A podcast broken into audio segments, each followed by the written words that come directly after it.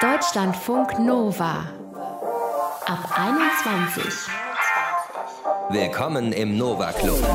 Tag Freunde, mein Name ist Sophie Passmann und wir versuchen bei Ab 21 zu klären, warum wir so fasziniert sind von Morden. Gerade gibt es einen großen Hype um die ARD-Serie Babylon Berlin und wir bei Deutschlandfunk Nova senden das Hörspiel zu Babylon Berlin, heißt Der nasse Fisch. Könnt ihr jetzt schon alle Folgen auf deutschlandfunknova.de anhören. Und die Frage nach der Faszination Mord, die versuchen wir zu klären, unter anderem mit Annegret. Das ist die jüngste Kriminalkommissarin in der Mordkommission Berlin, gerade erst mal 28 Jahre.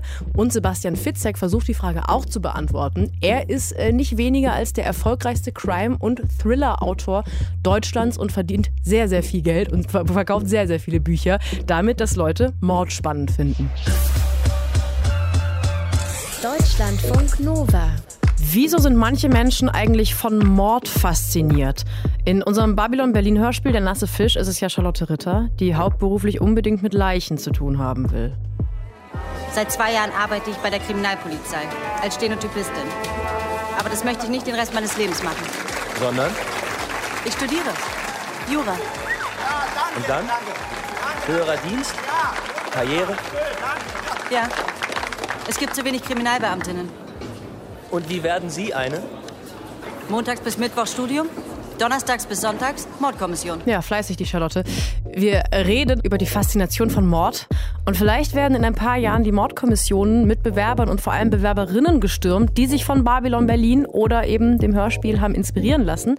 Annegret zum Beispiel, die ist 28 Jahre alt und das ist die jüngste Kriminalkommissarin der Mordkommission in Berlin und die die wurde auf jeden Fall inspiriert. Vielleicht nicht von Babylon Berlin, aber zumindest von äh, Sachen um sich rum. Ich habe schon immer eigentlich gerne Krimis gelesen oder entsprechende Filme oder Serien geguckt. Ich denke, dass ich dadurch auch inspiriert worden bin.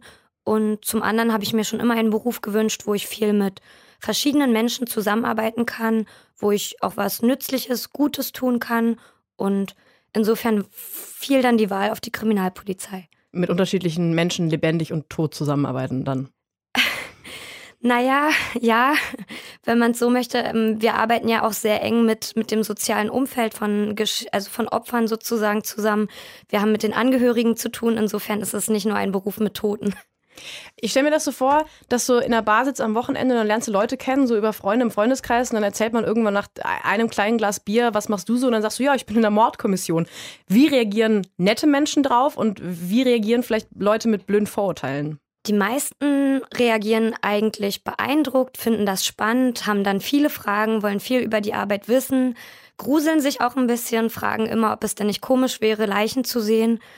Vorurteile habe ich selten erlebt, weil wir bei der Kriminalpolizei doch noch das Glück haben, dass viele Menschen uns als Helfer sehen.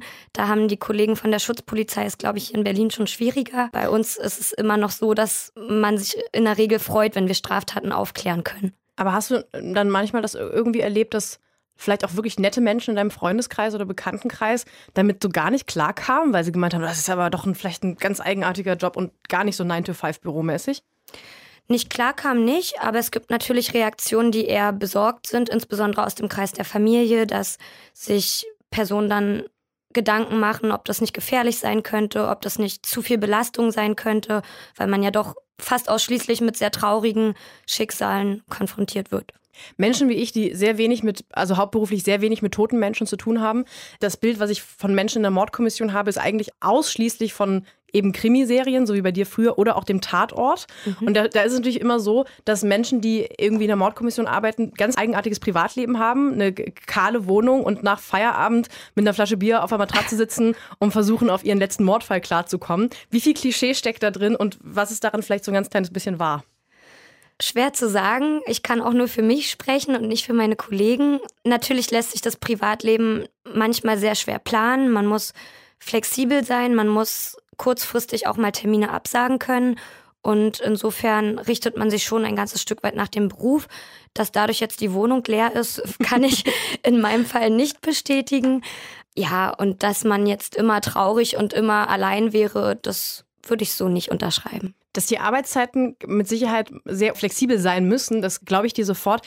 Geht das denn, dass du in Situationen, wo es wirklich privat drauf ankommt, abschalten kannst? Also angenommen, wichtige Geburtstagsfeier oder irgendwas, wo du sagst, jetzt ist mein Privatleben gerade wirklich wichtiger, kannst du dann, auch wenn beruflich gerade irgendwie ein Mord passiert ist, der dich beruflich irgendwie mitnimmt oder irgendwas, was dich beruflich mitnimmt, kannst du dann trotzdem abschalten? In der Regel schon. Ich schaffe es bislang, das ganz gut zu trennen. Wenn ich auf Arbeit bin, dann befasse ich mich gedanklich auch mit den Themen auf Arbeit und wenn ich in meinem privaten Umfeld mich bewege, dann freue ich mich auch darüber, mal abschalten zu können.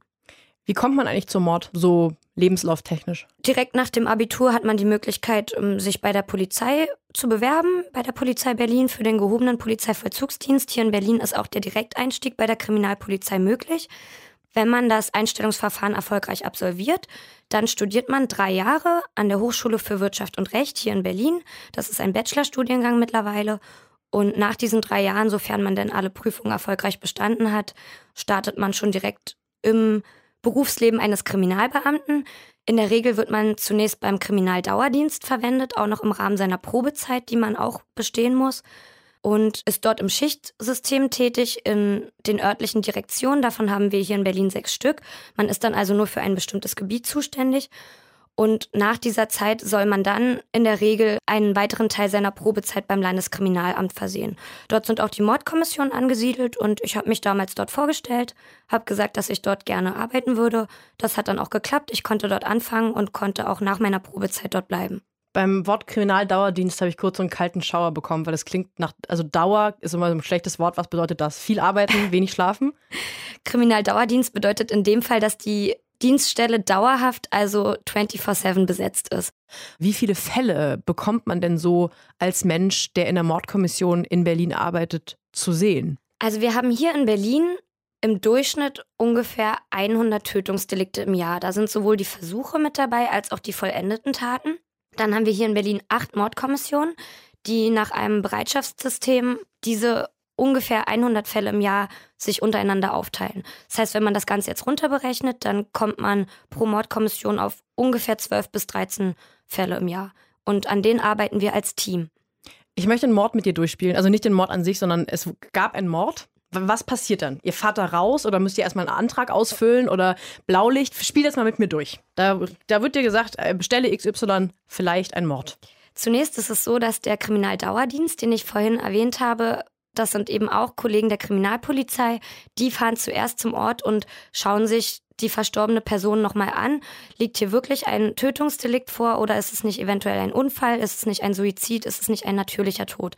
Erst wenn gesichert ist, dass ein Tötungsdelikt vorliegt oder wenn davon auszugehen ist mit hoher Wahrscheinlichkeit, dann erst werden wir alarmiert. Wir kriegen dann also einen Anruf und ein Kollege sagt uns, begebt euch bitte zur Dienststelle. Dort haben wir eine kurze Besprechung. Wir erfahren, was ungefähr passiert ist. Und dann machen wir uns alle gemeinsam auf den Weg zum Tatort und verschaffen uns erstmal einen Überblick. Alle gemeinsam bedeutet, wie, wie groß ist die Gruppe da? Wir haben einen Chef und acht Mitarbeiter. Das heißt, ihr tretet da zu neun auf. Das ist nämlich auch so ein Tatort-Klischee, was ich stelle mir das immer vor, dass immer ein Mann, eine Frau da im Auto rumfahren und pro Leiche quasi zwei Menschen. In der Regel begeben wir uns alle zum Tatort, was nicht heißt, dass alle wirklich, wenn der Tatort sich in einer Wohnung befindet, dann kann es aus Spurenschutzgründen vorteilhaft sein, wenn nur ein oder zwei Personen aus dem Team wirklich sich in die Wohnung begeben und die anderen Kollegen später sich einen Eindruck machen anhand von Fotos oder Videoaufnahmen. Und dann schaut ihr euch den Tatort an und versucht natürlich so viele Spuren wie möglich zu sichern, euch das alles genau anzuschauen. Und wie geht's dann weiter? Ist dann ganz viel Papierkram und Sachen ausfüllen und Berichte schreiben oder fahrt ihr dann mit dem Auto durch die Stadt und sucht den Mörder? Du merkst, ich gucke viele schlechte Krimis.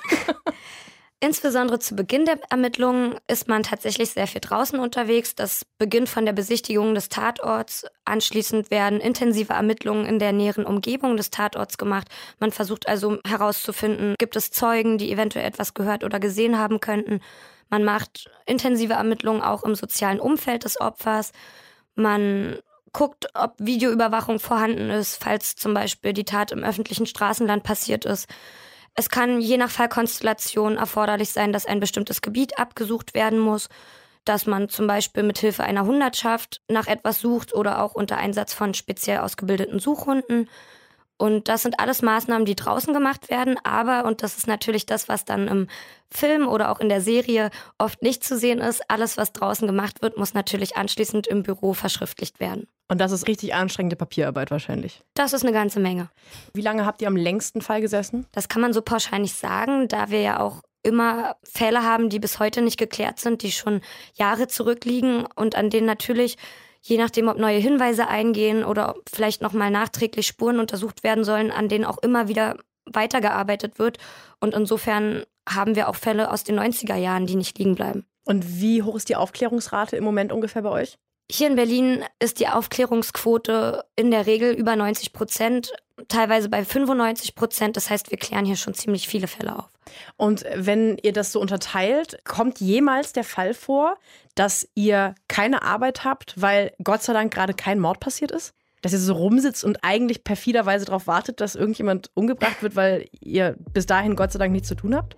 Gott sei Dank gibt es diese Phasen, wo mal kein Mord passiert. Allerdings nutzen wir dann die Zeit dazu, an den Fällen zu arbeiten, die ich eben erwähnte, die schon seit Jahren ungeklärt sind.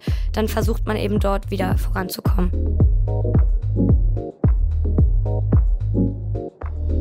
Deutschlandfunk Nova. Was fasziniert uns an toten Menschen? Das ist unser Thema heute bei Deutschlandfunk Nova ab 21. Denn spätestens, also wirklich allerspätestens der Hype um Babylon Berlin, die ARD-Serie, hat uns gezeigt, dass wir irgendwas ganz geil an Mord und Leichen und vor allem die Geschichte um Mord und Mordkommissionen finden müssen. Müssen uns, wir fragen uns, was zur Hölle ist das? Und einer, der das beantworten könnte, ist Sebastian Fitzek, ist nämlich der erfolgreichste deutsche Crime- und Thriller-Autor. Wir haben mit ihm telefoniert und äh, Sebastian Fitzek wird besonders oft von Frauen gelesen. Das ist jetzt natürlich bei Bestsellern eigentlich schwierig rauszufinden. Woran merkt man, dass man vor allem von Frauen gelesen wird? Das kann man erkennen auf Lesungen, das kann man erkennen alleine, wenn man sich den Anteil meiner weiblichen Leser auf Facebook beispielsweise anschaut. Das ist dann 80 Prozent und höher. Das ist allerdings, das liegt nicht an mir, das liegt noch nicht mal am Genre, sondern generell lesen Frauen einfach sehr viel mehr als Männer und das bestätigt ihnen dann auch jeder Buchhändler oder jede Buchhändlerin. Und woran könnte es liegen, dass sich gerade Frauen mehr für solche doch eher blutigen Stoffe interessieren? wenn man es verallgemeinern will, haben Frauen eine andere Fantasieverarbeitung. Es gab mal eine Studie, wo Männern und Frauen der gleiche Titel gegeben wurde und die Kontrollgruppen mussten den lesen und dann wurden sie gebeten, die Hauptperson zu beschreiben des Buches. Und während Männer sich sklavisch an die Beschreibung des Autors hielten, hatten Frauen alle ein völlig unterschiedliches Bild des Hauptcharakters vor Augen, nämlich so, wie sie es wollten. Das ist zunächst einmal eine interessante Feststellung, die eben auch dazu führt, dass Frauen gerne sich ihr eigenes Bild machen, sich nicht so gerne andere Bilder vorsetzen lassen und sich dann aber auch mit den existenziellen Themen wie Leben und Tod eher auseinandersetzen und beschäftigen wollen als Männer. Das ist natürlich jetzt mal nur eine Beobachtung, die ich gemacht habe. Wir grabbeln jetzt mal ein bisschen in die Klischeekiste, was Frauen und Männer angeht. Frauen wird zugesagt, das sozialere Wesen zu sein. Spielt das eine Rolle, wenn man ja Crime-Stoffe liest oder ist das jetzt eine ganz schwierige Mutmaßung? Das ist eine, eine Mutmaßung, aber eine Autorenkollegin von mir, die ich sehr schätze, Melanie Rabe, und sie sagt, es ist ja leider auch statistisch gesehen so, dass Frauen sehr viel häufiger Opfer von Straftaten werden, hier also auch ein dringenderes Bedürfnis haben, sich mit diesen Themen auseinanderzusetzen. Und das ist ja so. Wir brauchen alle, Männer wie Frauen, hin und wieder, klingt skurril, ist aber so eine Nahtoderfahrung und die in einem kontrollierten Raum. Die einsetzen sich in eine Achterbahn. Und diese Achterbahnfahrt, die kann äh, auch äh, durch ein Buch, ein spannendes Buch geschehen, wo man eben am Ende sich seinen Ängsten, Sorgen gestellt hat und dann tatsächlich aber diese Ängste nicht fair, aber bearbeitet hat. Und dann kann man wieder sich den realen Ängsten besser stellen. Es ist so, so ein, ein Training des Verdrängungsmuskels, wenn man so will. Jetzt haben wir in Deutschland natürlich den Tatort oder eben auch so Stories wie Babylon Berlin, aber diese True Crime Geschichten, die auf wahren Morden und, und, und ähm, Tötung, Tötungsdelikten beruhen, die sind ja vor allem in den USA am Boomen. Was hält denn so ein Autor wie Sebastian Fitzek davon?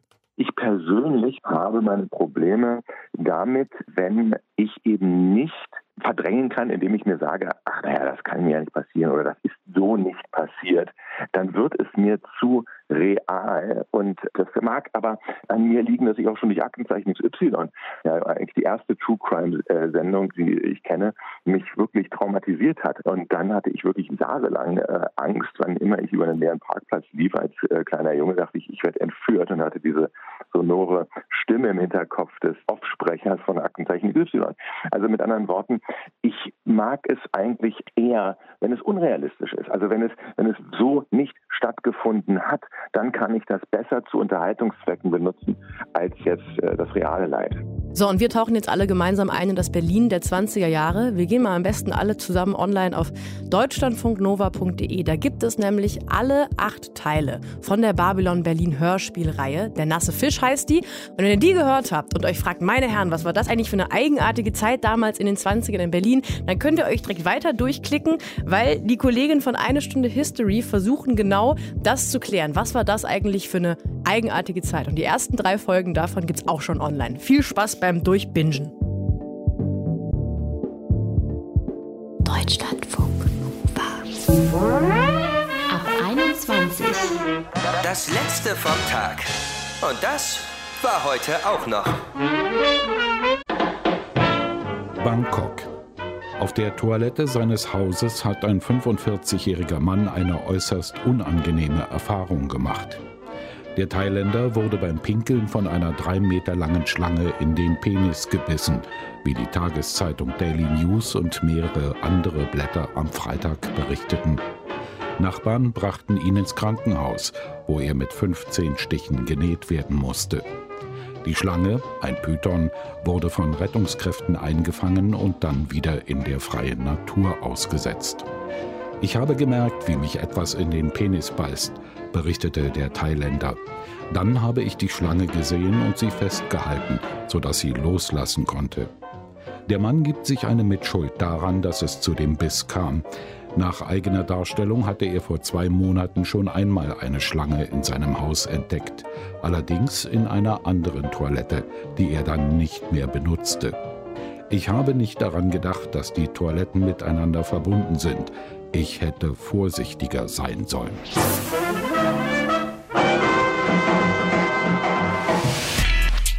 Deutschlandfunk Nova. Ab 21. 21. Die Podcasts jederzeit auch auf deutschlandfunknova.de.